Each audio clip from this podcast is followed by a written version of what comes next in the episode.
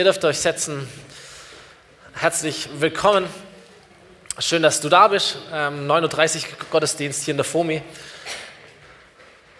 Genau. Schön. Können wir ein bisschen Zahllicht haben? Vielleicht irgendwie das indirekte Licht? Äh, mein Name ist Stefan Uhlig, ich bin Pastor hier in dieser Kirche und ähm, darf euch begrüßen hier. Großartig, dass du da bist. Wir haben ein neues Jahr vor uns, 2018. Äh, es ist schon zwei Wochen alt und äh, dieses Jahr ist ein ganz besonderes Jahr aus ganz, ganz verschiedenen Gründen. Äh, ein Grund, ich weiß nicht, ob du schon weißt, es ist wieder Fußball-WM. Oder ist es schon bei euch so angekommen? Fußball-WM im Sommer in Russland. Äh, ich finde, man kann nicht früh genug anfangen, sich darauf zu freuen, auf Fußball äh, und auf diese WM und auf unseren Sieg ähm, dort. Und ich habe mich diese Woche ein bisschen in Stimmung gebracht. Äh, wir überspringen das kurz, aber ich habe mich in Stimmung gebracht. Ich habe mir alle Tore der WM 2014 von Deutschland angeschaut. So weißt du, du bist im Büro, die Woche ist nicht so cool vielleicht, aber du guckst dir dann die ganzen Tore an und denkst, yes, Mann. Auch wenn alles irgendwie blöd ist, aber ich bin Weltmeister.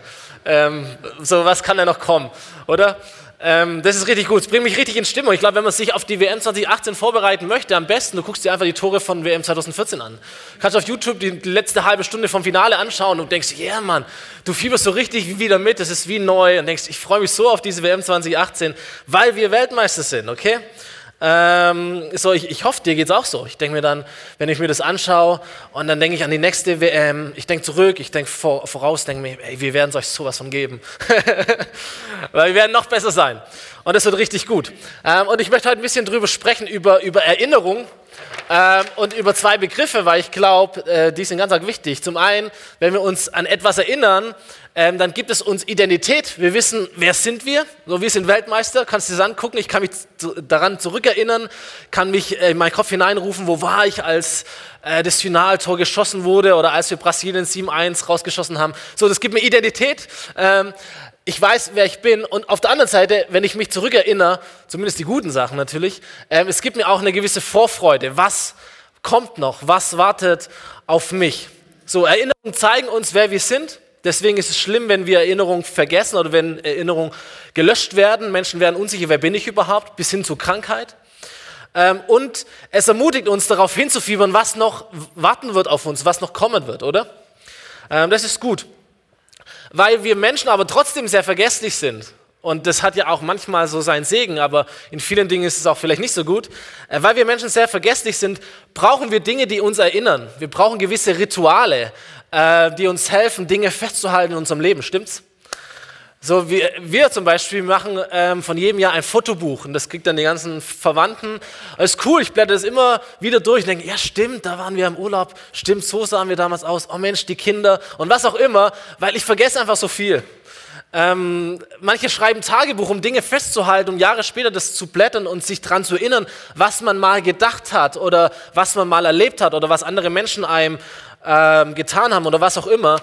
Vielleicht hast du bestimmte Orte, die du aufsuchst und immer wenn du da bist, erinnerst du dich an früher. Mein altes Zimmer bei meinen Eltern daheim, Mensch, voller Erinnerungen. Die alte Bühne, der alte Speicher, der alte Keller, was auch immer, der Urlaub, äh, bestimmte Straßen, wo auf einmal kommen die Bilder in deinem Kopf hoch. Stimmt's? So Erinnerungen, die dir sagen, ey, wer bin ich? Wo komme ich her? Und wenn sie gute waren, vielleicht auch so eine Vorfreude, du freust dich wieder drauf. Ich glaube, das größte Ritual, das, das Menschen tun, ist, dass wir Feste feiern, um uns zu erinnern. Einmal im Jahr erinnern sich viele Menschen an mich, da habe ich Geburtstag. So, und alle kommen oder an dich äh, oder wir erinnern uns an Jesus, an Weihnachten oder an Ostern. Wir so, Dinge sind platziert, bestimmte Tage sind in unserem Kalender sogar als, als ganze Welt platziert, damit wir uns erinnern an Dinge. Ähm, vielleicht ist es der Hochzeitstag oder ein anderer Jahrestag, den du feierst, wo du ganz bewusst zurückdenkst äh, an Menschen oder an Ereignisse, irgendetwas, das eine Bedeutung für dich hat. Und so ist Gott auch jemand, der sich super gern erinnert und der super gern feiert übrigens. Ja, also Gott ist echt so ein Party-Animal.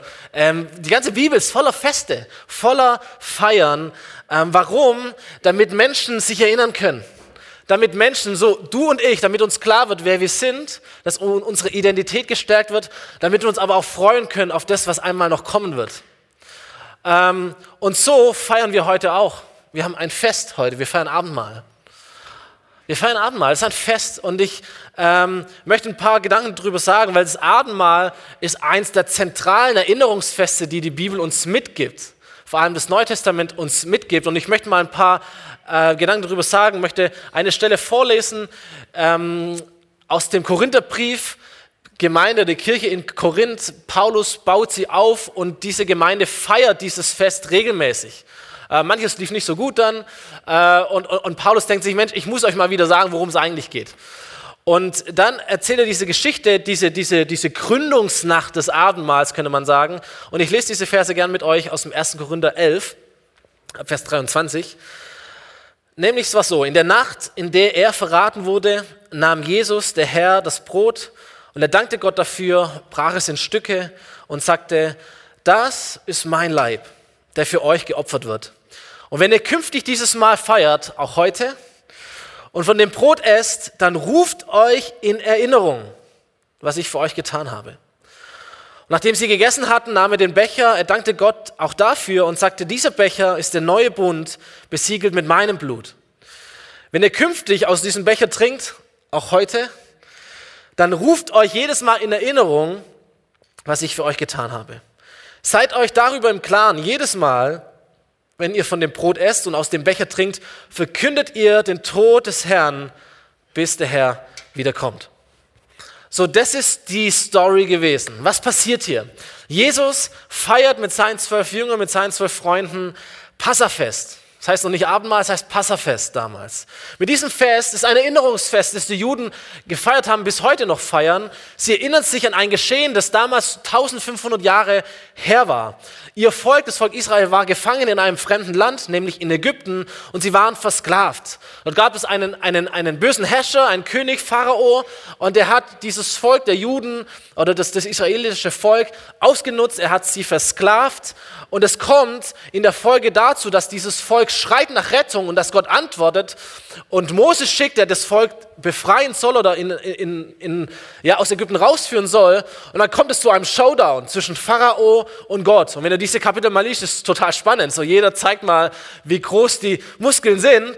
Und, und es kommt dazu, dass Gott verschiedene Plagen über dieses Land schickt, um zu erzwingen, dass Pharao dieses Volk freilässt und auch zu zeigen, dass er Gott ist.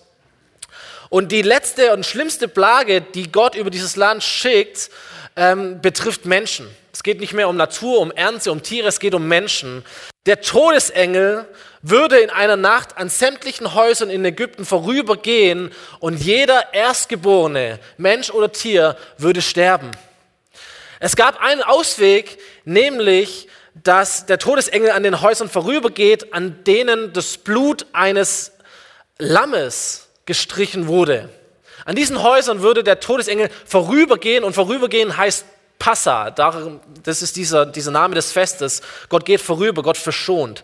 So, in dieser Nacht gab es in jedem Haus in Ägypten entweder ein totes Lamm oder es gab eine, ein, einen toten Menschen, eine tote Erstgeburt, ein toter Erstgeborener.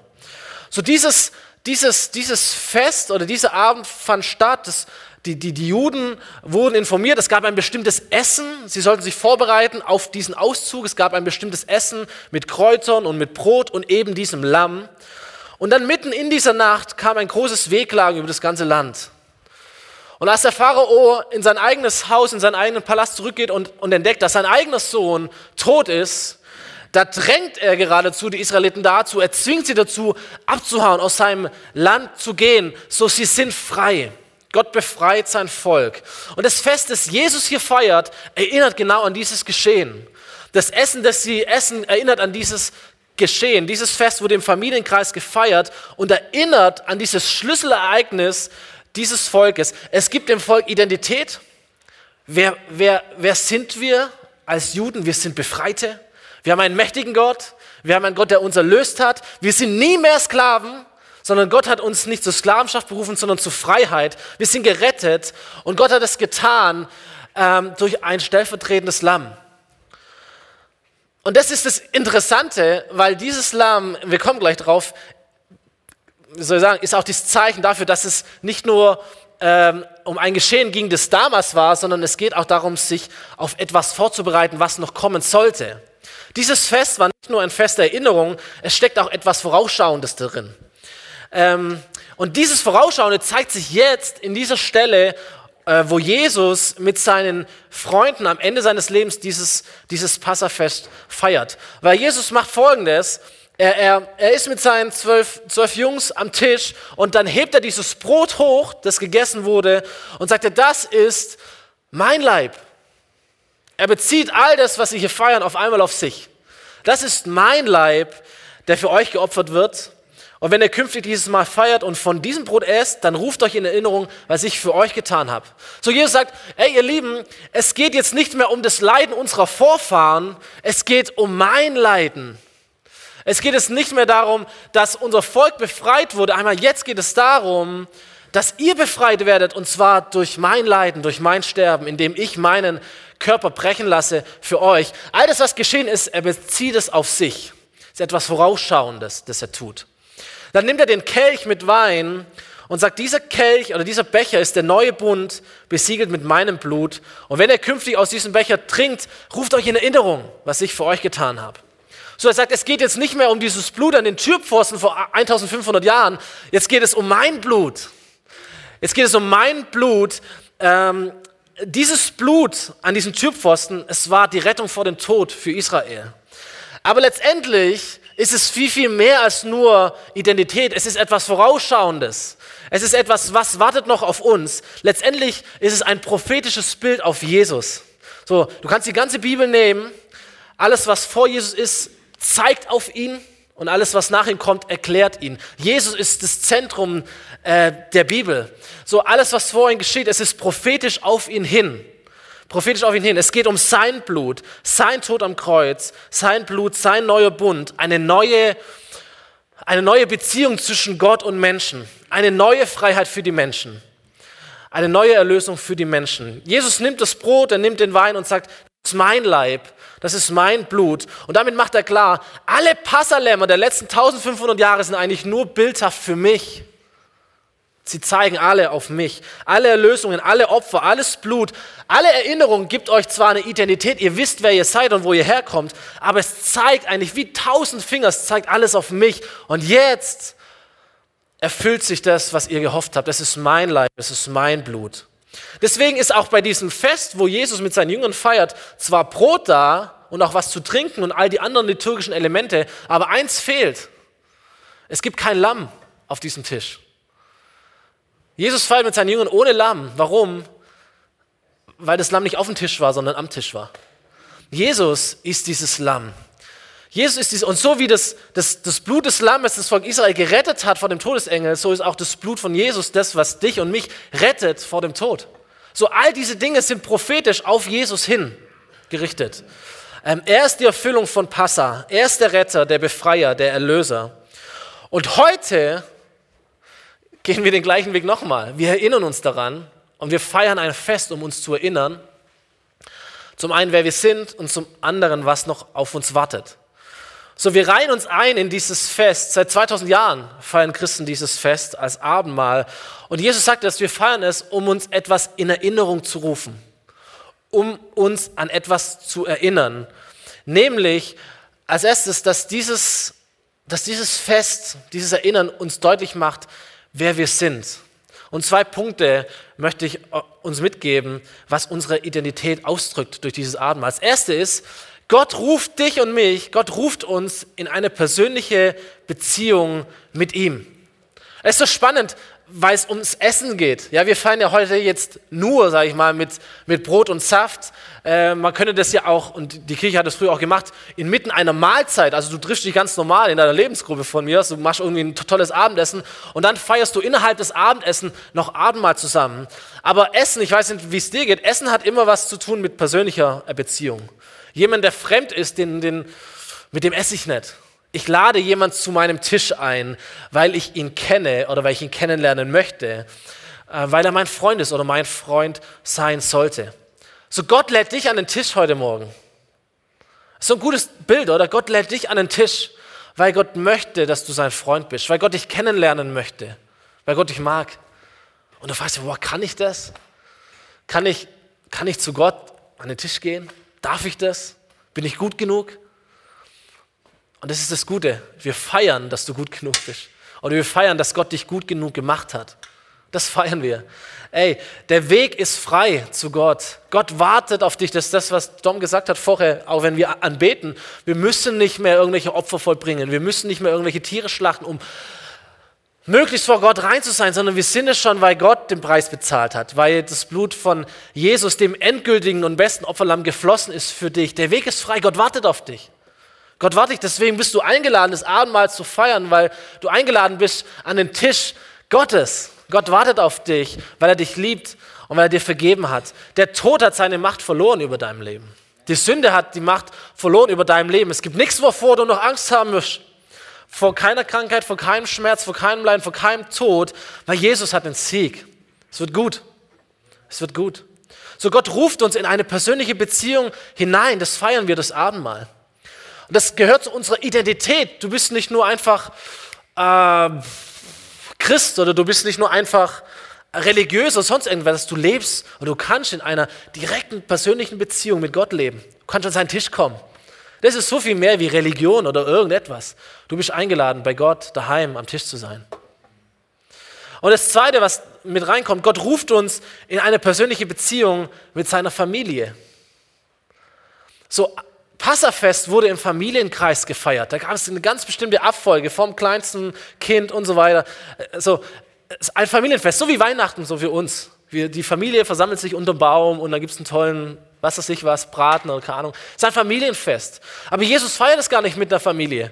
Jesus ruft, ruft zwölf Jungs, seine zwölf Jünger, heraus aus ihren Familien. Warum? Weil Jesus eine ganz neue Familie aufbaut. Eine ganz neue Familie, eine Familie derer, die ihm nachfolgen. Und es ist so spannend, wenn wir über, darüber nachdenken, Gottes Familie, seine Kirche, junge, alte, äh, ähm, arme, reiche, ganz unterschiedliche Menschen, die aber so eng verbunden sind durch Gott, die so eng verbunden sind mit einer, mit einer, gleichen Erfahrung. Sie gehören zu einer Familie, sie gehören alle irgendwie zu Jesus, sie hängen alle an diesem Jesus irgendwie dran. Egal woher sie kommen, egal wohin sie gehen, aber sie sind alle mit diesem Jesus verbunden und dadurch Teil einer Familie. Und zwar einer Familie mit offenen Grenzen. Eine Familie, die Gäste erwartet. Eine Familie, die sagt, ey, es gibt Platz bei uns am Tisch für jeden von euch. Von jedem Menschen auf der ganzen Welt. Aber Gott ruft uns hinein in eine neue Familie. Ist ein Gemeinschaftsmahl. Deswegen feiern wir es nachher auch in kleinen Gruppen, wo wir uns anschauen können, wo wir einander den Saft reichen können, wo wir einander das Brot reichen können, weil wir merken, wir, Gott ruft uns nicht in eine persönliche Beziehung, nur er und, und ich, sondern er und wir alle zusammen. Das steckt auch in diesem Abendmahl drin. So, diese Dinge geben uns Identität. Wir wissen, wer wir sind. Wir wissen, dass wir befreit sind, dass wir erlöst sind, dass uns nichts mehr trennt von Gott, dass unsere Schuld vergeben wurde, dass ähm, die Krankheit nicht das letzte Wort hat in unserem Leben, dass der Tod, selbst der Tod nicht das letzte Wort hat in unserem Leben. Ähm, daran erinnern wir uns, wenn wir Abendmahl feiern. Wir brechen das Brot und wir bringen damit zum Ausdruck, Jesus, wir erinnern uns daran, dass du dich hast brechen lassen. Und indem ich das Brot esse, sage ich, Jesus, ich nehme, ich nehme das auf in mein Leben. Ich möchte es nicht nur anschauen, ich möchte es nicht nur anfassen, nicht nur riechen, ich möchte es aufnehmen in meinem Leben. Die, die, diese Identität, dass du dich hast brechen lassen für mich, dass du alles gegeben hast, damit ich frei bin, ich nehme es auf in mein Leben. Wenn wir den Saft trinken oder uns reichen, wir machen uns klar, Jesus, wir denken an dein Blut und wir nehmen es auf in uns. Ja, das hört sich ein bisschen komisch an, gell? wir nehmen das Blut auf. Aber ey, wir, wir trinken ein Stück weit auch dein Blut, weil wir glauben, ey, dein Blut macht uns frei weil dein Blut geflossen ist, weil du gestorben bist, ähm, sind, oder können wir frei sein. Deswegen trinken wir es im Gedenken daran, was du für uns getan hast. Und dass es unserem Leben auch seinen Dienst tun soll. Dass es wirken soll in unserem Leben. So, äh, aber das Zweite kommt auch dazu. Abendmahl ist nicht nur Identitätsstiften, wir wissen, wer wir sind und wo wir herkommen, sondern es steckt auch ganz viel Vorfreude. Es steckt auch diese, diese, dieser Punkt drin, was wartet noch auf uns.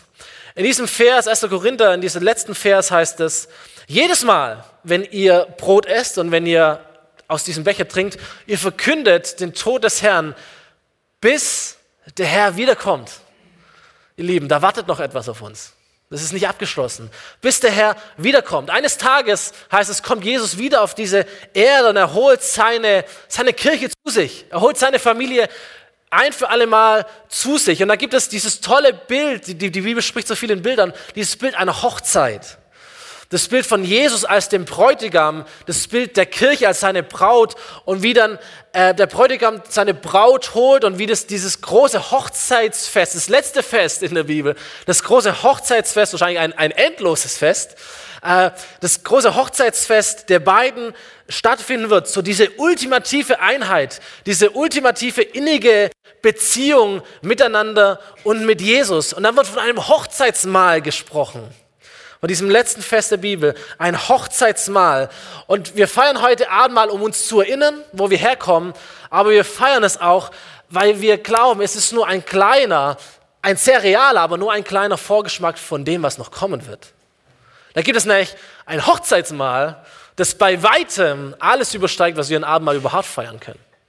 Aber die, die Tür geht so ein Spalt weit offen. Jedes Mal, wenn wir Abendmahl feiern, sagen wir, hey, es gibt noch ein großes Fest. Da kommt noch was. Und wir freuen, es ist wie beim Fußball. Du kannst dir die, die Tore der WM 2014 anschauen, aber es, es weckt in dir Vorfreude auf das, was kommen wird. So, du feierst Abendmahl, aber es, es weckt in dir etwas, was kommen wird. Deswegen heißt diese Predigt zurück in die Zukunft. Du denkst zurück, aber eigentlich denkst du nach vorne. Da kommt noch etwas, ihr Lieben, da kommt noch etwas. Psalm 96 heißt es, und dann komme ich zum Ende. Der Himmel soll sich freuen und die Erde soll jubeln. Rauschen soll das Meer mit allem, was in ihm lebt. Die Felder sollen in Jubel ausbrechen mit allem, was auf ihnen wächst. Alle Bäume im Wald sollen jauchzen, wenn der Herr kommt. Die Band darf auf die Bühne kommen. Wenn der Herr kommt. Kann man das tun? So, das ist eine gewaltige Perspektive, ihr Lieben. Im Alten Testament keine Ahnung, wie viele Jahrhunderte es schon alt ist. Aber da heißt es, die ganze Natur wird ausrasten, wenn Gott wiederkommt oder wenn Gott kommt, wenn Gott sich zeigt. Und ich frage mich, was wirst du und was werden ich dann erst tun, wenn schon die Bäume klatschen und wenn alles jubelt und springt. Deswegen ist Abendmahl übrigens auch kein Trauerfest, wo wir ganz, ganz demütig mit gesenktem Blick um den, um den Tisch rumstehen. Es ist ein Freudenfest, ihr Lieben. Es ist wie Karfreitag. Es ist auch, ist auch kein Trauerfest, es ist ein Freudenfest so, weil wir wissen, was kommen wird. so, es ist eine gewaltige Perspektive. Was wirst du und was werde ich tun? Da steckt Freude drin, ihr Lieben. Da steckt Power drin in diesem Abendmahl. So stell dir vor, letzter Gedanke zum Schluss, stell dir vor, ähm, du wärst ein Reporter gewesen damals beim Auszug aus Ägypten und das Volk rennt an dir vorbei, ist mit Sack und Pack und alles, mit ihren Tieren, was sie haben und du, und du rennst so mit und du hast dein Mikrofon und du fragst von denen, ey, wer bist du? Wer bist du? Wo kommst du her? Was macht ihr hier? Und er hätte dir gesagt, hey, weißt du was? Meine Story ist folgendermaßen. Ich war ein Sklave in einem fremden Land. Ich war ein Sklave in einem fremden Land und ich war eigentlich dem Tod verfallen. Aber weißt du, ich habe mich unter das Blut des Lammes geflüchtet. Und jetzt sind wir frei. Und jetzt sind wir frei und jetzt wohnt Gott in unserer Mitte und jetzt gehen wir gemeinsam als Volk in eine fantastische Zukunft. Hey, ein Land, in dem Milch und Honig fließen. Dahin gehen wir jetzt. Wir können es nicht abwarten, so schnell wie möglich dort zu sein. Und wenn du mich heute fragst, warum feiern wir Abendmahl? Warum feiern Christen Abendmahl? ist genau das Gleiche. Wir feiern Abendmahl, weil, weil es hier unter uns Menschen gibt, die verstanden haben, ey, ich war wie versklavt in meiner Angst, in meiner Schuld, in den Dingen, die mich vor Gott trennen oder die mich auch vom Mitmenschen trennen, in meiner Krankheit, in all diesen Dingen, wie versklavt. Und ich wusste, mein Leben wird irgendwann zu Ende kommen. Ich werde irgendwann sterben, wenn das so weitergeht. Irgendwann ist aus wie alle Menschen. Aber dann haben wir verstanden, hey, da ist ja schon einer gestorben für uns. Dann haben wir verstanden, wir müssen ja gar nicht sterben, sondern jemand ist schon gestorben für uns. Wir müssen den Preis ja gar nicht zahlen. Da gibt es jemanden, der all das weggenommen hat, was zwischen uns und unserem Gott steht. Wir haben uns unter sein Blut geflüchtet und jetzt wohnt Gott mitten unter uns. Jetzt sind wir eine neue große Familie verschiedener Menschen, die geeint worden sind von Jesus und jetzt folgen wir diesem Gott in eine fantastische Zukunft. Und wir feiern jetzt Abendmahl, aber eigentlich freuen wir uns viel mehr auf das, was noch kommen wird. Auf diese großartige Zukunft, auf dieses großartige Land, das unser Gott für uns hat. Und deswegen feiern wir Abendmahl. Okay? Lasst uns das tun. Schmecket und sehet, dass der Herr gut ist, heißt es. Schmeck und sieh, der Herr meint es gut mit dir. So, das werden wir tun. Wir werden nochmal eine Zeit des, der, der, Anbetung nehmen jetzt. Und du bist eingeladen, in kleinen Gruppen vorzukommen, hier und hier und hier. Wir haben das Abendmahl ein bisschen vereinfacht. Es gibt nur noch Saft, es gibt nur noch kleine Becher. So, das ist auch egal, da geht es auch nicht um Wein, um Saft, sondern es geht um das, was ich versucht habe darzulegen, und diese Bedeutung, Jesus ist hier und er möchte dir begegnen und du darfst dich erinnern an das, was war und auf das, was kommen wird. Und so kannst du zusammen mit einer kleinen Gruppe der Leute, die, die um dich rum sitzen, vorkommen oder nach hinten kommen, um diesen Tisch stehen. Du kannst gemeinsam feiern, dir das ähm, Brot und diesen Saft austeilen und ähm, sind ein paar Minuten Zeit, um dafür, dass du dich erinnern kannst, dass du deine Identität neu vergewissern kannst, wer du bist, wo du herkommst, was Jesus für dich getan hat. Und so ein bisschen auch zu schauen, hey, Gott ist so gut und er hat etwas Gutes auch für mein Leben im Blick. Wollen wir es tun? Ich möchte die Abendmahlhelfer nach vorne bitten. Ich werde noch mal beten und dann können wir gemeinsam aufstehen, das Abendmahl feiern oder einfach vor Gott sein, zu singen. Er macht alles neu. Danke, Jesus, dass du da bist. Danke, Jesus, dass du uns dazu aufrufst, uns zu erinnern. Herr, das wollen wir sehr, sehr gern tun jetzt. Wir erinnern uns an das, was du getan hast und wir denken auch nach vorne, was du noch für uns tun wirst oder was noch auf uns wartet, Herr. Danke für Familie, danke für Kirche. Danke dafür, dass du der Vater über allem bist, dass du mitten unter uns bist jetzt und dass wir dir begegnen können im Abendmahl. Herr, bete, dass du jetzt ganz stark da bist. Wir feiern dich und wir genießen deine Gegenwart an diesem Ort. Amen. Kommt, steht auf, sammelt euch um die Tische, erinnert euch an